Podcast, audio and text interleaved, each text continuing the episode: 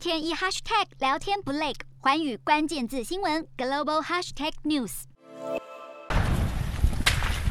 市区到处冒着大火，不时有枪声大作。乌克兰东南部城市马利波市遭俄罗斯军队故意轰炸，摧毁重要的民用基础建设，导致当地断水断电、暖气停工。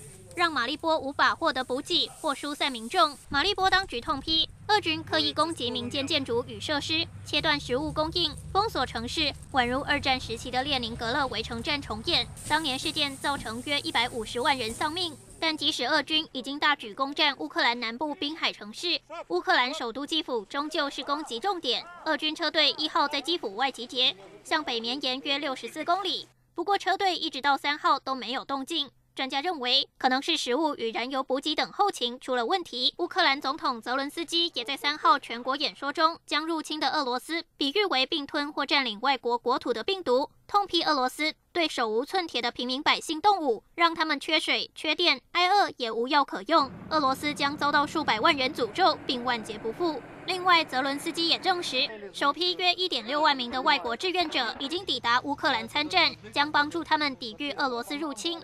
共同捍卫自由和生命。寰宇新闻陈静综合报道。